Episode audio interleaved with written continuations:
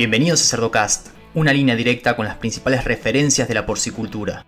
Si yo quiero tener mis cerdos inmunizados de forma sistemática y homogénea, quiere decir que tengo que evitar como sea infecciones tempranas. Y para eso aquí juegan un papel importante las madres. Seguramente hemos oído para muchas otras enfermedades lo que llamamos protección continuada o simplemente la cadena de infección. Y la cadena de infección siempre, siempre, siempre están las madres. No lo, no lo olvidemos. Con circovirus tipo 2 también. Y por eso hay que contemplarlo. Seguimos en las redes sociales y Spotify para tener acceso a información de calidad, continua y de acceso gratuito.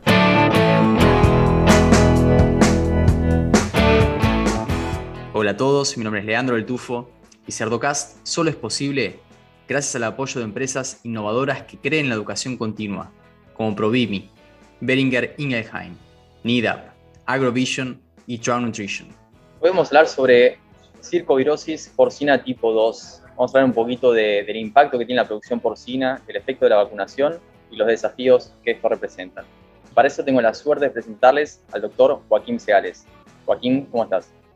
Hola, encantado de saludarte. Muy bien.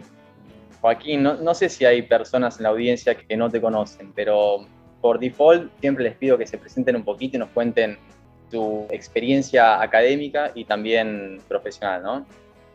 Perfectamente. Sí, mi nombre es eh, Joaquín, pero todo el mundo me llama Kim, eh, es lo más fácil, Kim Segalés, y soy profesor de la Universidad Autónoma de Barcelona, en España, así como también investigador de el Centro de Recerca en Sanidad Animal, Centro de Investigación en Sanidad Animal, que es un centro que pertenece al IRTA, también aquí en España. De hecho, eh, este centro está justo al lado de la Facultad Veterinaria.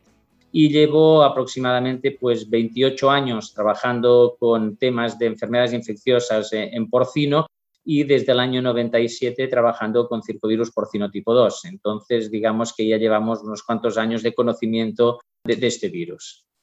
Excelente, uno de, los primeros en empezar a trabajar, porque más o menos ahí, ¿no? Que comenzó el, problema. Ahí te quería preguntar un poquito que nos cuentes sobre la evolución de la enfermedad y por qué seguimos hablando, qué está pasando. Sí, de hecho, la, la, circovirosis porcina, cuando empezó allá por mediados de los años 90 y que se describió inicialmente en Canadá, pues bueno, primero se describía como una enfermedad relativamente esporádica, es decir, no se veía en muchas granjas, pero a partir de los años 97-98 en Europa, sobre todo, pues vimos que era una enfermedad devastadora, devastadora en el sentido de que no solamente se acompañaba de una sintomatología clínica muy complicada, asociada a desmedro, pérdida de peso, pérdida de condición corporal, sino que los niveles de mortalidad se dispararon, se dispararon de forma muy, muy clara. Entonces, cuando llegó la vacuna, aproximadamente entre los años 2006, 7, 8, dependiendo en qué zonas del mundo, pues de alguna manera fue un gran alivio, un gran alivio porque proteger frente a una enfermedad frente a la cual no teníamos demasiados elementos de control, pues fue un antes y un después. Es más, antes de la llegada de vacunas se hablaba de circoescépticos y circocreyentes. Es un poco triste que en el mundo de la ciencia se hable de temas de fe. ¿Me creo el circovirus o no me lo creo? Circovirus estaba, por supuesto, y en un momento dado, pues lo que estaba en debate era sobre la causalidad específica del, problema. Pero claro, cuando se generan vacunas específicas frente a, este virus empezamos a resolver problemas, y no solo fue una resolución parcial, más o menos mejorábamos, sino que era una mejora tremenda, pues rápidamente todo el personal científico, veterinario, granjero se dio cuenta que era una vacuna que había que aplicar y era una vacuna que había llegado para quedarse, en el sentido de que se implementaba sistemáticamente. Pero, como bien dices, dices, bueno, si yo ya tengo un producto que funciona muy bien y no tengo problemas a saber de ello, ¿por qué a día de hoy, casi 15 años después, continuamos hablando de, de esta vacunación? Bueno, primero de todo es porque también, desde el mismo momento que hay productos comerciales en Liza, pues lógicamente todo lo que se hablar de, de, este tipo de productos, pues implica que vamos conociéndolos más, tenemos más elementos de, de juicio para cómo aplicarlos, dónde aplicarlos. Y quizás la situación más particular es que aplicando estas vacunas también hemos ido cambiando la epidemiología del virus. Y al cambiar la epidemiología del virus, hemos creado, yo te diría casi un poco artificialmente, casos, nuevos casos de circovirosis porcina, simplemente porque estas vacunas han logrado disminuir tanto la presión de infección que en un momento dado hemos creado animales que eran naif y por tanto otra vez susceptibles a la misma. Muy bien. Bueno, nada, un poco para, para entrarnos en el tema vacunación y cómo cambia la epidemiología del virus. Hay dos tipos de presentaciones, ¿no? Y a veces, ah, eh, te comentaba hace un ratito, hablaba con Fernando Leite en un episodio anterior, el, impacto que tiene la presentación subclínica, ¿no? que es esa que no se percibe y que está afectando igual los, parámetros eh, productivos, ¿no? el crecimiento de los cerdos. ¿Qué impresión tenés vos sobre la incidencia de esta presentación subclínica en la industria? Sí, teóricamente eh, la infección subclínica la, descubrimos a tenor del uso de vacunas, del uso de vacunas en granjas con problemas. Es decir, cuando empezamos a vacunar ah, allá por el año 2007-2008, se empezó a vacunar granjas que tenían claramente una circovirosis porcina. Lo que se observó es que en aquellos animales que habitualmente no tenían el problema clínico evidente, pues crecían más y además estábamos consiguiendo crecimientos de entre 10 y 40 gramos más por día. Eso es una barbaridad. De hecho, el negocio, la parte económica, está ahí, en ese sobrecrecimiento que conseguíamos, además de prevenir la sintomatología clínica y la mortalidad. Por tanto, lógicamente, se alinearon los astros aquí en todos los casos en relación a que se controlaba la mortalidad de los animales, la pérdida de peso evidente que tenían los animales con desmedro, desaparecía ese desmedro y todo el resto crecían más. Entonces rápidamente se pensó, si esto sucede en una granja eh, que tiene problemas, ¿qué pasará en una granja sin problemas aparentes? Y es cuando descubrimos que efectivamente también se estaba creciendo 10, 20, 30 gramos más por día por, por animal. Entonces, ahí sale la nomenclatura de infección subclínica por circovirus porcino tipo 2 o la enfermedad subclínica. Pero claro, esta enfermedad subclínica se supone que si estamos vacunando y sacando el máximo partido de la, vacuna, no la tenemos. Pero claro, cuando uno va y, por ejemplo, empieza a utilizar técnicas tipo PCR, PCR cuantitativa, etcétera, encuentra que el virus está en la mayor parte de las granjas, circulando en un momento dado u otro. Claro, es muy difícil decir en base a una PCR si hay un impacto subclínico en crecimiento o no lo hay. A veces queremos respuestas demasiado fáciles a, temas complicados. Es decir, si alguien me dice, pero es que hay un punto de corte, una PCR cuantitativa a partir del cual mi cerdo no va a tener problemas de crecimiento o si va a tenerlos, lamentablemente no hay una respuesta a ello. Sí sabemos que cuanto más elevada es la carga vírica, menos crecen los animales. Eso sí, eso sí lo sabemos. Pero, por ejemplo, a día de hoy, cuantificar el impacto de la infección subclínica es muy difícil, sobre todo porque estamos vacunando todas las granjas prácticamente, o al menos en muchos países las vacunamos prácticamente todas.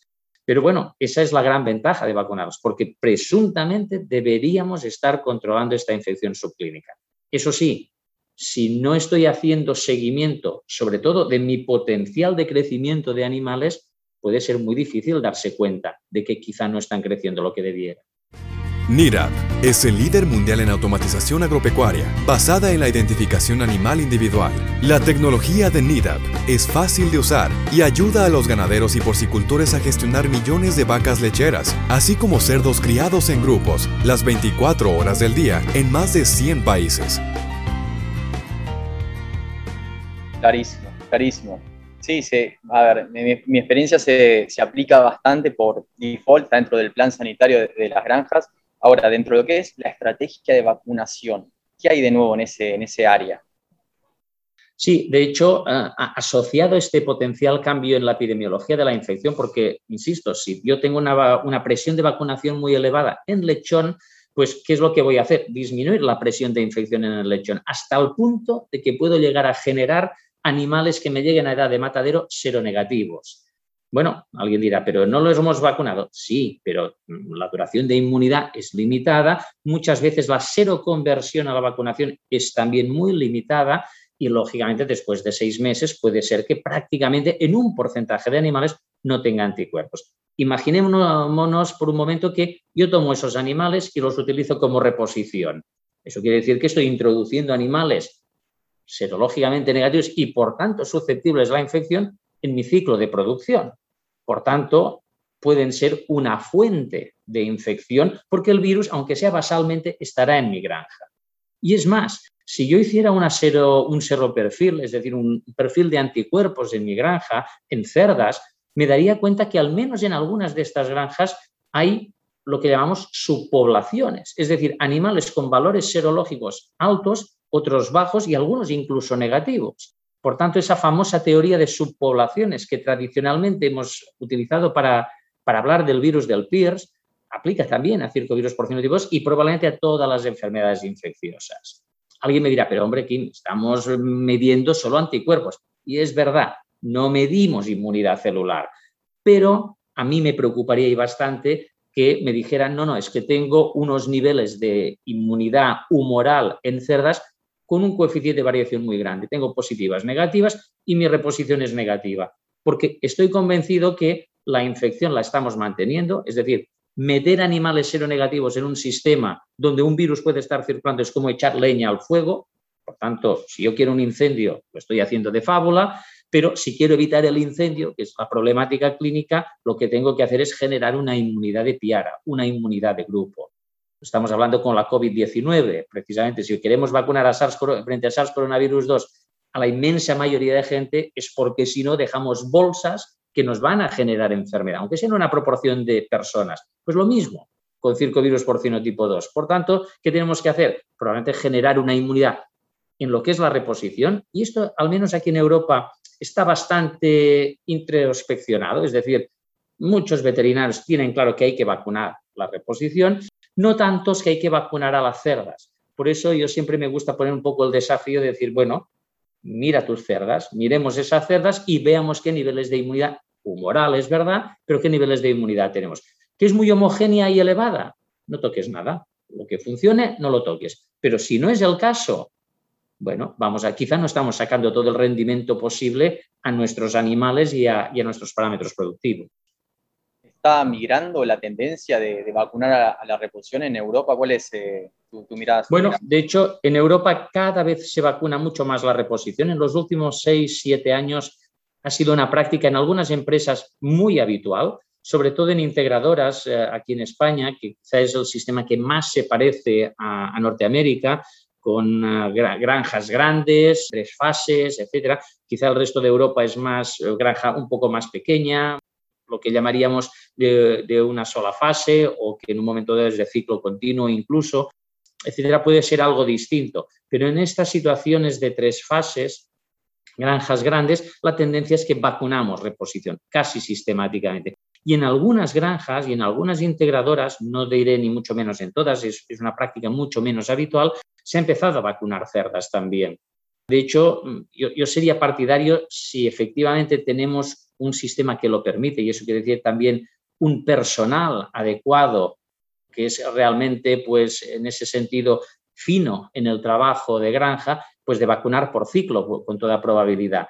Pero a veces dices, no, mira, eh, voy a hacer una vacunación en sábana porque será la única manera de garantizar que todas son vacunadas. Bueno, quizá no es lo ideal, pero mm, se está empezando a estilar esta situación. Y la vacunación en sábana también ofrece un buen resultado de inmunización de piara. Por tanto, también es algo que puede ser recomendable y sobre todo, esto tiene sentido cuando hay una apreciación, que a veces también es difícil de tomarla, de que quizás no estamos sacando el máximo partido a la vacunación frente a circovirus porcinóticos o incluso que estoy teniendo algún que otro problema sobre todo en lechones y en lechones jovencitos, no, no en lechones ya en el engorde o finalización, sino antes porque nos está dando una idea de que quizá hay infecciones tempranas. Y las infecciones tempranas siempre van ligadas a las infecciones de la cerda o la reposición.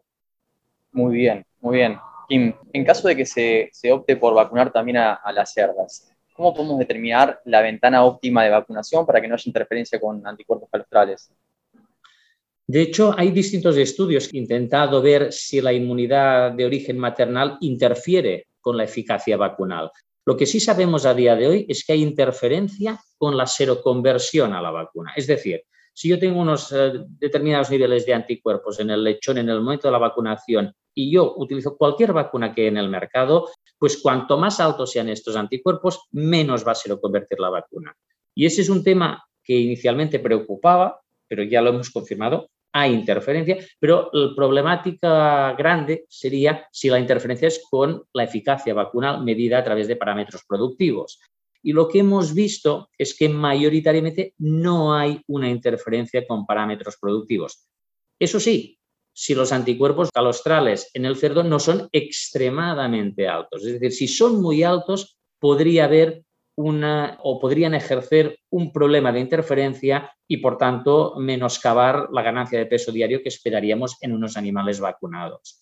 Pero claro, si tenemos que ver un poco el balance, de decir, oye, si son muy altos, ¿qué hacemos? Pues lógicamente eh, la idea sería retrasar esa vacunación.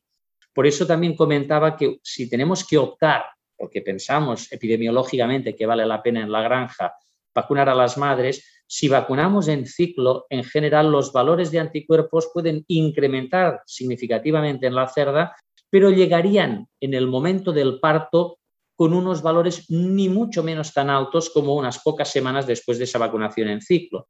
Con lo cual, ese valor de anticuerpos o de, de inmunidad maternal que transferirían a los lechones normalmente no sería problema para las vacunas. Es decir, las vacunas sobrepasarían esa inmunidad maternal y prácticamente no debería modificarse esa vacunación del lechón, siempre y cuando estemos hablando de vacunación del lechón a una edad cercana al destete, tres, cuatro semanas de vida. Claro, si alguien me dice, no, no, es que yo esto quiero vacunar a las dos semanas de vida, es un mal negocio. Probablemente vacunar cerdas o tener niveles de anticuerpos calostrales muy elevados. Muy bien, Kim. Y mm, cuando aplicamos la vacunación, pero vemos presentaciones clínicas de, de la enfermedad, ¿qué aspectos deberíamos revisar? En algún momento mencionaste, antes de que comencemos a grabar, que es una enfermedad multifactorial, ¿no? Me interesa ahí ver qué revisamos dentro de una granja para solucionarlo, ¿no? Sí, de, hecho, si tenemos evidencia de circovirosis porcina, es decir, que nos la diagnostiquen con los criterios que definen la enfermedad, los famosos tres criterios clínico, patológico y de detección de virus en tejidos, y esto nos lo están haciendo en animales de 6, 7, 8 semanas de vida, casi podría garantizar que estamos vacunando, entre comillas, demasiado tarde. ¿Por qué? Demasiado tarde en relación a la infección, porque eso quiere decir que tenemos infecciones tempranas. Infecciones tempranas que vendrán dadas porque hay infecciones intrauterinas en cerdas o reposición y por tanto en el momento que yo aplico la vacuna, pues como hay un porcentaje de cerdos ya infectados, pues el virus gana la vacuna y acaban saliendo algunos animales afectados con circovirosis porcina. Pero hay que entender también que esto es un sistema dinámico, es decir, ni todos los animales tienen el mismo nivel de anticuerpos, ni todos los animales están infectados en un momento dado. Por tanto, ¿qué es lo que pasa? Que a pesar de que pueda tener un diagnóstico fehaciente de circovirosis porcina, el impacto nunca se parecerá a lo que veíamos hace 20 años con 30, 40 y 50% de mortalidad en en un lote sino que lo que veremos igual serán porcentajes muy inferiores del 5, 6, 7, quizá un 10% y en casos mucho más graves, simplemente porque tendremos ese porcentaje de animales que se nos han infectado alrededor del momento de la vacunación o incluso antes de la vacunación. Claro, en este contexto, lo que le diríamos al granjero sería es que vamos tarde con la vacunación. Pero también sé la contestación que me daría, digo, hombre, pero si hago lo de siempre, entonces, si hago lo de siempre, ¿cómo, ¿cómo voy a equivocarme? Me ha funcionado toda la vida. Es el producto el que no funciona. Bueno, sí, claro, esto ya lo he oído muchas veces, pero es explicar que dices, es verdad, haciéndolo de siempre, has cambiado la epidemiología del virus, con todo lo que hemos hablado antes. Y si has cambiado la epidemiología del virus, estamos dando la posibilidad este virus que nos circule más tempranamente. Y si no circula más tempranamente, tu vacuna no alcanza, al menos en un porcentaje de esos animales. Y si ves enfermedad, es que tiene los factores de riesgo que quizás ya tenías antes incluso de vacunar. Si tengo una genética que es más susceptible, si tengo algunas coinfecciones en el momento de la infección con circovirus porcino tipo 2, si mis prácticas zootécnicas no son todo lo finas y adecuadas que, que tocaría, etcétera, etcétera. Pero imaginámonos por un momento que no tengo los factores de riesgo. Igual me pasa exactamente lo mismo y también tengo infecciones tempranas pero como no tengo los factores de riesgo no lo veo clínicamente. Entonces, en esos casos, probablemente lo que sucede, que pasa que esto es hipótesis, no, no lo hemos visto porque no lo hemos podido trabajar, pero quizá lo que esté pasando es que igual esos animales no nos crezcan todo lo que podrían. y por tanto estaríamos ante una situación de infección subclínica en un porcentaje de animales. Pero como no lo vemos, ya no le prestamos atención y como estamos vacunando, como siempre, pensamos que esto funciona bien, como siempre. Entonces, por eso yo pienso que a día de hoy aún hablamos de vacuna de circovirus porcino tipo 2 porque hay todos estos elementos que son de refinamiento. Esto ya es ir a por nota de alguna manera en cuanto a la eficacia vacunal que, que nos pueden ofrecer. Mm, no sé, todo parece como muy complejo. En el fondo no es más que vasos comunicantes. Si yo quiero tener mis cerdos inmunizados de forma sistemática y homogénea, quiere decir que tengo que evitar como sea infecciones tempranas. Y para eso aquí juegan un papel importante las madres. Seguramente hemos oído para muchas otras enfermedades lo que llamamos protección continuada o simplemente la cadena de infección. Y la cadena de infección siempre, siempre, siempre están las madres. No lo, no lo olvidemos. Con circovirus porcino tipo 2 también. Y por eso hay que contemplarlas. Muy bien. Kim, y me interesa analizar un poquito más a fondo lo que es la prestación subclínica. A mí es lo que más me preocupa, ¿viste? Porque tenés una prestación clínica y, bueno, vas a atender el problema, pero tenés una subclínica, no lo percibís y no sabes cuánto estás perdiendo, ¿no? Entonces, con todo esto que mencionás de la heterogeneidad en la respuesta inmune o en los títulos serológicos, ¿hay algo que podemos hacer en la práctica como para evaluar si nuestro tapiar, nuestros cerdos están inmunizados y si estamos teniendo la prestación subclínica de la enfermedad? A ver, es una tarea algo complicada, honestamente, porque, insisto, sobre todo porque normalmente queremos respuestas muy claras y contundentes a, todas las preguntas y a veces no es una cosa tan fácil. Si a mí me preguntaran directamente, oye Kim, si yo quiero evitarme problemas de infección subclínica y quiero evitarme problemas eh, en términos generales asociados con este virus, ¿qué harías? Lo que yo haría, ¿eh? y es verdad que no tengo cerdos. Soy hijo de granjero, pero yo no tengo cerdos. Pero si yo tuviera que escoger, yo vacunaría mis lechones alrededor del destete o una semana más tarde del destete y vacunaría cerdas a reposición. Y vacunaría cerdos en ciclo. Eso es lo que haría. ¿Por qué? Porque lo que me interesa es tener un nivel de inmunidad de piara elevado, no digo estratosféricamente elevado, elevado, homogéneo sobre todo, esa es la parte importante, que haya homogeneidad y que haya una transferencia de inmunidad maternal que sea suficiente como para cubrirme todas esas semanas iniciales donde aún no he aplicado mi vacuna y que en el momento que la aplique, pues aún no tenga infección natural y que en un momento dado, pues esa vacuna sea capaz de sobrepasar esos niveles de inmunidad maternal. Por tanto, eso sería, entre comillas, mi mundo ideal. Claro, si no tengo ese mundo ideal y solo vacuno lechones, es cuando puedo estar cambiando la epidemiología y en último caso, eventualmente, en algunos casos, tener eh, los problemas clínicos. Claro, si alguien me dice, no, no, no, yo voy a vacunar simplemente lechones y lo que yo quiero saber es si tengo infección subclínica. Claro, aquí yo le diría, mm, bueno, te, te lo puedo poner fácil o difícil. Lo fácil será menos informativo y lo difícil será más informativo. Que sería, pues básicamente, ¿quieres mirar si tienes infección? Pues ciertamente puedes hacer PCRs, puedes hacer PCRs, PCRs cuantitativas. Claro, si luego me dirán, vale, ¿y a partir de qué nivel de carga vírica me tengo que preocupar? Pues no lo sé. Yo te diría, cuanto más alta, preocúpate más. Eso es lo que diría. Pero claro, como hay diferente susceptibilidad según eh, genética animal, es lo mismo, un 10 a la 4 con una determinada genética o un 10 a la 5 o un 10 a la 6. Pues no lo sé porque tampoco no hemos hecho estudios como para saber esta cuestión. Y no es lo mismo esa misma genética en una granja o esa misma genética en otra granja. Por tanto, no lo sé. Pero claro, si me estás diciendo, no, es que hago PCRs y sistemáticamente estoy consiguiendo en suero 10 a la 8, 10 a la 9, 10 a la 10, aquí me preocuparía mucho, porque es que eso casi debería ser compatible con un problema clínico evidente a ojo. Pero la otra alternativa, ¿cuál es? Pesa tus animales, haz un seguimiento. Tú tienes que conocer tu potencial de crecimiento en condiciones normales y en ausencia de infección de esos animales. Y si no tienes ese conocimiento, pues tienes un problema, porque nunca sabrás si estás en una situación óptima o no de crecimiento con tu potencial genético.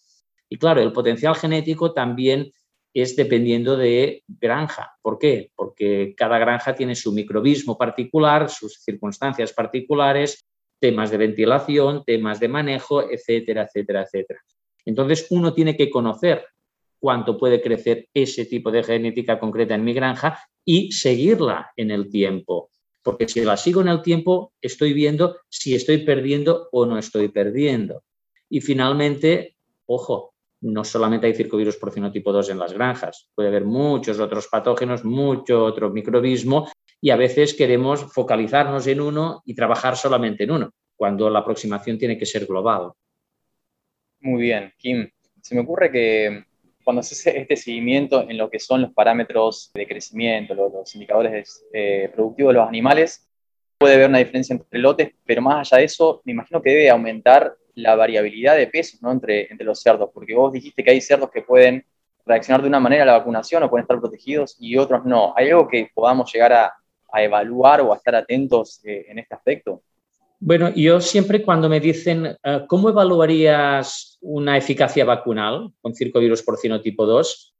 No sé cuál es la respuesta que se esperan, pero siempre les digo, pues mirando a los cerdos. Cuando digo mirando a los cerdos es clínicamente, por tanto lo que dé de sí el ojo, y monitorizar el máximo número de parámetros posibles. Y claro, el peso eh, en este caso concreto es un parámetro, a mi entender, irrenunciable.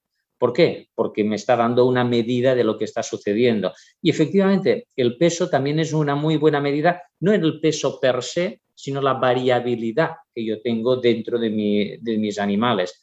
Claro, precisamente esta es una vacuna que si algo ha demostrado es que puede ayudar a homogenizar el peso de los animales eh, y sobre todo a nivel de matadero. Y eso se vio muy claramente cuando se empezó a vacunar allá hace 10, 15 años.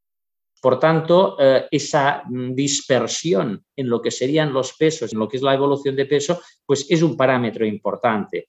Y, y la parte clínica, lo digo porque, no sé, yo creo que estamos a veces perdiendo un poco esta visión de que tenemos que pasar tiempo mirando a los animales. No es una cuestión de estarse horas y horas mirando, etcétera. Si unos animales van bien y clínicamente están bien, no perderemos mucho tiempo. Pero lo que está claro es que a veces queremos que la solución nos la dé una jeringa, una PCR, etcétera. La PCR nos puede ayudar a entender cosas. La jeringa sin duda nos ayudará a solucionar cosas. Pero saber lo que está pasando tiene que haber un componente clínico. Y, y ciertamente, si estoy vacunando frente a circovirus porcino tipo 2 y no veo nada de nada, incluyendo, por ejemplo, esta variabilidad en peso, etcétera, pues yo creo que no me voy a plantear hacer una PCR. Me, parece muy bien. Yo entiendo que me está funcionando. Si empiezo a ver temas de, veo algunos animales que se me quedan, algún animal con desmedro, una variabilidad de pesos importante o al menos una cierta variabilidad mayor a la esperada, ahí es cuando me, me preocuparía de verdad y quizás sí que empezaría a hacer análisis. ¿Me está circulando el virus? me está circulando incluso antes de que esté vacunando, en un porcentaje de animales importante, sí o no. Luego sí que iría a más. Pero insisto, quizá debo ser un veterinario de antigua escuela, pero me, gusta ver los cerdos y pasar un rato con los cerdos y observarlos, porque te das cuenta de cosas que vía telefónica no lo vas a ver, está clarísimo, o con una pasada rapidísima en el pasillo de la granja tampoco lo vas a ver. Eso también eh, quizá es, un poco complicado porque muchas veces pues, los veterinarios tendemos a ir a una granja y corriendo a la siguiente y un poco más allá y hay una urgencia, etcétera. Es verdad, y cuando hay que lidiar con todo eso, pues hay que priorizar, es, nuestro trabajo. Pero sí que reivindicaría pues una mayor dedicación a lo que es eh, la observación clínica, a lo que es la visita clínica realmente a la granja. Excelente, clarísimo, Kim. Me encantó. ¿Algún comentario que quieras dejar para la audiencia? Tenemos desde asesores, eh, productores, dueños. Bueno, yo, de hecho en ese sentido sí que les diría que si hablando de circovirus tipo 2 es que tenemos unas vacunas excelentes, unas vacunas como probablemente casi una revolución de los últimos 30, 40 años. Entonces, yo lo que les diría es que no se obsesionen con circovirus tipo 2, porque es un virus ubicuo. Si nos dedicamos a buscarlo, lo encontraremos. Habrá que escarbar más o escarbar menos, dependiendo de la granja, pero lo encontraremos. Por tanto, no nos obsesionemos con, eh, con, este virus, sino que en un momento dado intentemos ver que tenemos una granja en equilibrio, es una granja que está produciendo bien y en caso de que tengamos alguna evidencia de que esto no es así, vamos a ver qué es lo que sucede. Con circovirus porcino tipo si pensamos que puede estar involucrado. He visto ya demasiadas veces situaciones donde aparece un desmedro, esto es la vacuna que no nos funciona, cambiemos de vacuna. Ojo, lo he visto en casos donde circovirus ni tan solo circulaba. Entonces, si hay un problema que es potencialmente atribuible al circovirus porcino tipo 2, hagamos un diagnóstico, un diagnóstico fehaciente. La PCR nos ayuda, pero vamos a ver si efectivamente hay esas lesiones, si hay ese virus en los tejidos, si hay eh, esa clínica evidente, porque eso pienso que nos ayudará a tomar decisiones adecuadas. Lo que es los análisis laboratoriales pueden ser muy interesantes para monitorizar la infección, pero utilicémoslo cuando nos convenga. No hagamos cambios a lo loco sin demasiado criterio porque nos equivocaremos y porque muchas veces cuando pensamos que falla la vacuna hay que cambiarla, también cambiamos muchas otras cosas. Y si luego vemos un efecto, nunca sabes si ha sido porque he cambiado la vacuna, porque he cambiado el manejo, porque he cambiado el trabajador o lo que sea. Entonces, yo en ese sentido me gustaría que, fuéramos cautos, que en un momento dado pues intentemos pues intentar convertir una situación clínica casi casi diría en una situación de investigación. Los veterinarios somos investigadores en el fondo, investigadores de problemas, qué es lo que está pasando. Entonces, que utilicemos pues rápidamente todas las herramientas que podamos, pero que seamos muy focalizados en, sobre todo en ser críticos, qué es lo que está pasando. Y ojo, quizá no es circovirosis porcina, quizá es otra cosa, pues hay que estar abierto a, a pensar en ello. Excelente, sí, somos investigadores cuando hacemos diagnóstico, ¿no? Una cosa hay que tener cierto protocolo y criterio. Kim, como siempre, un lujo, realmente muy práctico, muy aplicado, me encantó. Me encantó, te agradezco mucho tu participación en, este episodio. ¿eh? Nada, pues yo encantado, si ha sido de utilidad, pues me doy más que satisfecho. Muchísimas gracias, Leandro. A vos.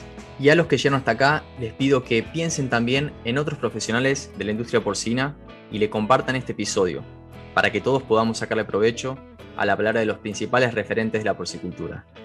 Un abrazo grande y hasta el próximo episodio.